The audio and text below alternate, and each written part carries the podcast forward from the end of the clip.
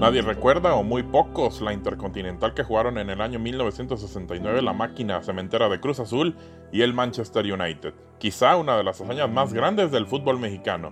Un torneo que al final no fue oficial por la UEFA ni por la CONCACAF, pero aún así de mucho prestigio.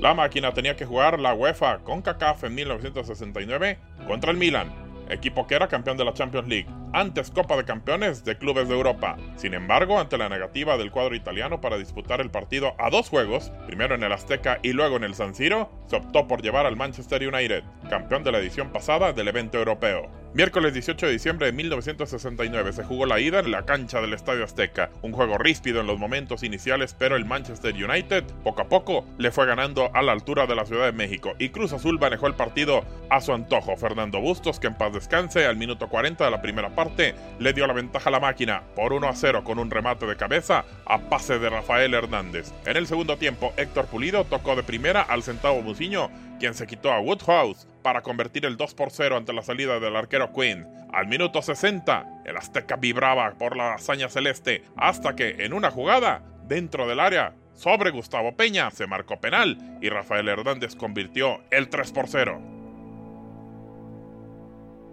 En el juego de vuelta en Old Trafford, un 26 de diciembre de 1969, fue intenso, pero el United no pudo ser capaz de reflejar su capacidad goleadora ante las atajadas de Roberto Latorre y las jugadas en el área defensiva del Halcón Peña y el Calimán Guzmán. El marcador final fue 1 por 1 y el Cruz Azul se coronaba campeón de la Intercontinental UEFA CONCACAF 1969. El gol celeste fue obra de Octavio Centavo Muciño al minuto 79 para emparejar el partido que estaba 1 por 0 con gol de Bobby Charlton. Don Guillermo Álvarez Macías, que en paz descanse con el trofeo en la mano, mencionó, no tengo palabras más que de agradecimiento para el plantel. El fútbol mexicano ha dado un paso importante, pero más allá, Cruz Azul ha dado un paso gigante a su internacionalización y al vencer a un gigante como el Manchester United. No tiene valía en este momento, celebraremos porque este año 69 ha sido totalmente azul. A ciencia cierta no se sabe la autenticidad de este logro, ya que por alguna razón este título parece haber quedado en el olvido.